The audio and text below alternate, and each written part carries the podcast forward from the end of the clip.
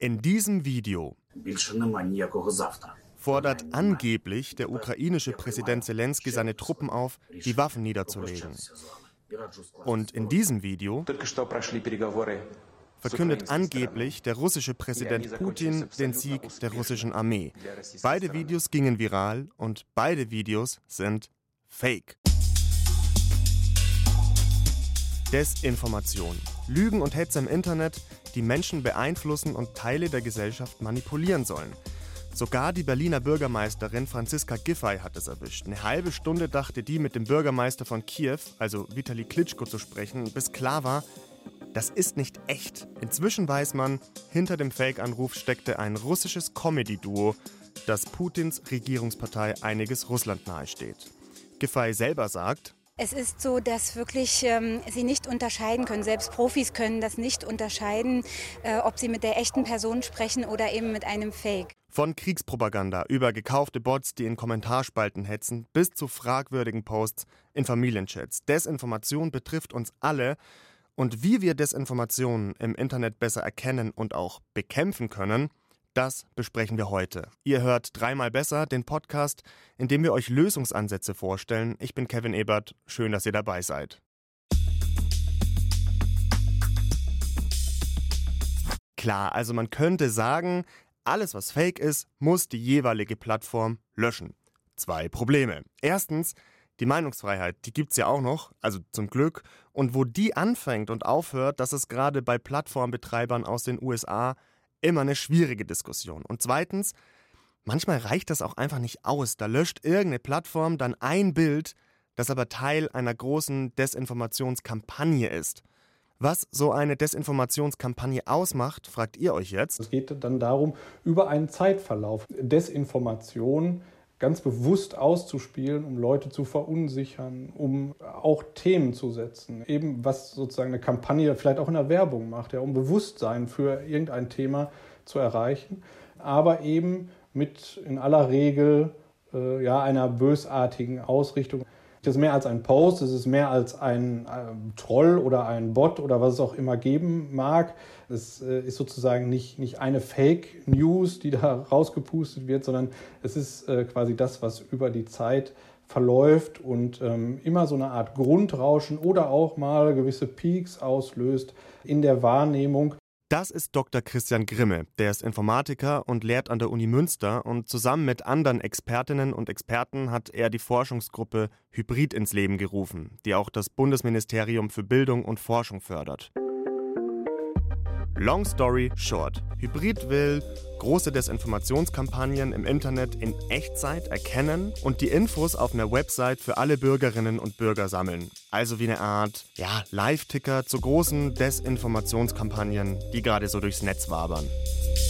Es geht erstmal darum zu verstehen, wie Desinformation funktioniert. Das heißt, wir wollen gucken, ob es verschiedene Muster gibt an Desinformationskampagnen, die man erkennen kann ob, es die, ob man diese Muster irgendwie verallgemeinern kann. Und wenn man diese Muster, Muster verallgemeinern kann, dann könnte man ja darüber nachdenken, ob man diese Muster auch erkennen kann. Und ähm, wenn man diese Muster erkennen kann, dann kann man eben ähm, auch vor diesen Mustern warnen oder sie zumindest transparent machen, irgendwie für die Öffentlichkeit. Algorithmen durchforsten eine soziale Plattform und checken, hier, zu diesem Thema geht es gerade heftig ab. Theoretisch könnte das, wenn man nur nach den technischen Daten geht, eine Desinformationskampagne sein. Und ob das aber wirklich so ist, das können Algorithmen nicht bewerten. Also wir, wir finden ja nicht nur Desinformation, sondern es kann ja auch sein, dass über ein gemeinsames Thema einfach diskutiert wird. Und dabei geht es darum, sozusagen herauszufinden, gibt es bei diesen klassischen Diskussionen und bei diesen gesetzten Diskussionen, die vielleicht sogar koordiniert sind, gibt es da Unterschiede auf inhaltlicher Ebene, die unsere Algorithmen vielleicht noch nicht sehen. Das heißt, wir brauchen auch da den menschlichen Input. Und deshalb haben wir ja gerade Sozialwissenschaftler an Bord, deshalb haben wir gerade Journalisten an Bord, die sich mit sowas auskennen und uns als Informatiker im Prinzip sagen können, ja Leute, das ist zwar nett, was ihr da rausgefunden habt, aber das ist jetzt gar keine klassische Desinformationskampagne, sondern das ist einfach, da haben die Leute diskutiert über ein Thema und das ist nicht kritisch. Das heißt, wir bewerten insofern erstmal nicht, algorithmisch, sondern das überlassen wir nach wie vor menschlicher Expertise.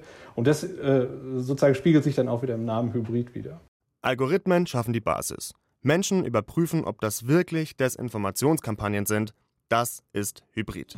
Christian Grimme und das Team von Hybrid wollen, dass am Ende jede Bürgerin und Bürger nachvollziehen kann, wo ein Post im Internet herkommt, also welche Partei oder Person dahinter steht. Und dafür haben sie eine Internetseite entwickelt, auf die jeder Zugriff haben soll. Vielleicht kennt ihr diese typischen Dashboards mit diesen Verlaufsgraphen. So sieht diese Seite dann aus. Ich konnte mir die auch anschauen und auch genau sehen, welche Accounts zu welchem Thema wie häufig aktiv waren.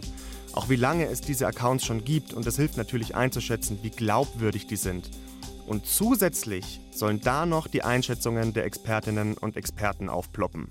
Aktuell ist das Dashboard nicht mehr online, weil es erweitert wird und es gibt auch noch rechtliche Hürden. Zum Beispiel ist es nicht möglich, Daten der Plattformen des Meta-Konzerns, also Facebook oder Instagram, einzubinden. Aber Grimme und das Team um Hybrid, die wollen vor allem zeigen, man kann Desinformationskampagnen in Echtzeit aufdecken und Menschen aufklären. Und das ist allein schon für kommende Forschungsprojekte wichtig, sagt Christian Grimme.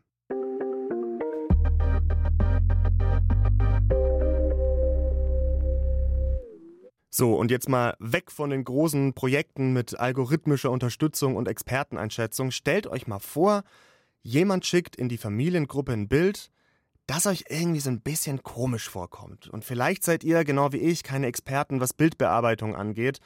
Oder könnt auch nicht sofort feststellen, ob ein Video eindeutig fake ist oder echt. Wie können wir selbst checken, ob es sich um Desinformation handelt? Darüber habe ich mit Janina Lückhoff gesprochen. Die ist Expertin für journalistische Verifikation und leitet beim BR den Faktenfuchs. Das ist das Faktencheck-Format des Bayerischen Rundfunks und auch Teil des International Fact-Checking Networks. Und deren Daily Business ist es, Behauptungen, Kampagnen, Bilder und Videos zu überprüfen und aufzuklären, ob das alles echt ist oder fake. Und Janina hat mir erzählt, wie das geht mit dem Faktenchecken.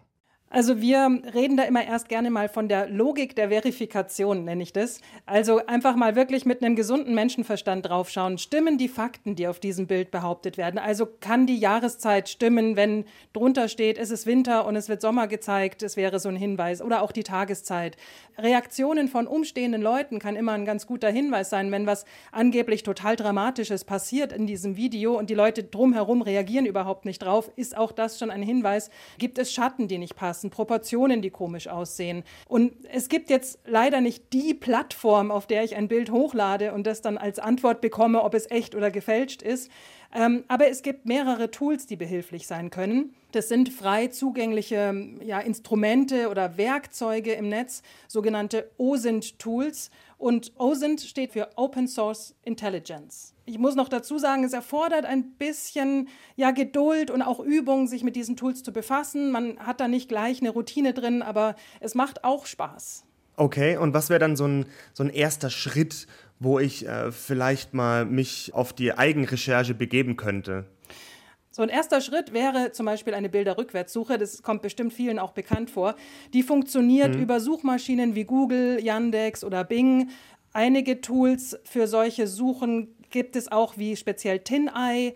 Man sollte auch, wenn man an so eine Bilderrückwärtssuche geht, die Ergebnisse von mehreren Bilderrückwärtssuchen tatsächlich miteinander vergleichen. Und dann findet man zum Beispiel heraus, ob ein Bild schon mal woanders im Internet veröffentlicht wurde, ob ein Foto wirklich von dem Ereignis stammt, von dem es behauptet zu sein, oder ist es vielleicht älter oder kursiert in einem mhm. ganz anderen Zusammenhang. Und dann hat man so einen ersten Hinweis darauf, dass es vielleicht aus dem Kontext gerissen worden sein könnte oder vielleicht ein viel älteres Bild tatsächlich ist, als behauptet wird. Und was mache ich dann mit den Ergebnissen meiner Bilderrückwärtssuche?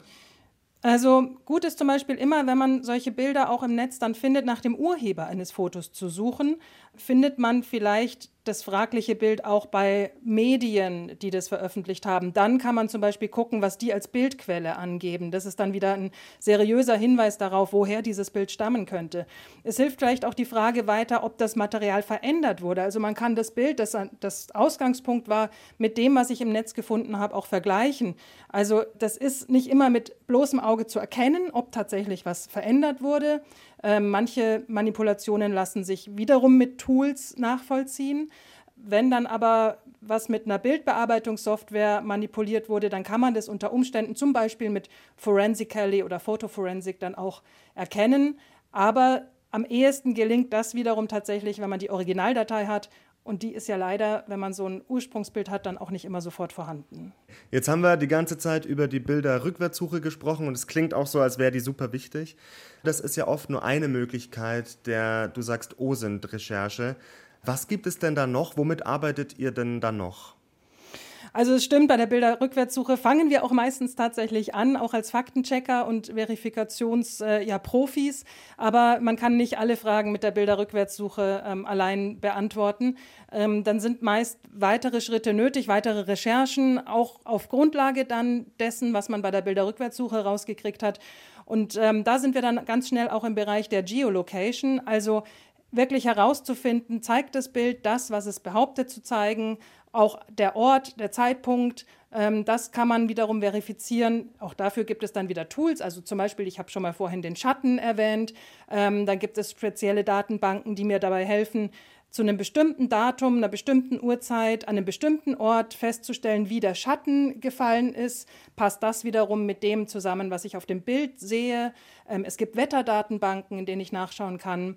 Oder man hat auch Hinweise auf dem Foto, zum Beispiel ein Schiff im Hintergrund oder eine Baustelle, ein Straßenschild. Mhm. Es gibt für fast alles irgendwelche Datenbanken, in denen ich nachgucken kann. Also es ist wie so ein kleines Puzzle, ähm, an dem man dann arbeitet und oft auch zu mehreren arbeitet, weil es ist nicht einfach mal so schnell gemacht, muss ich auch dazu sagen.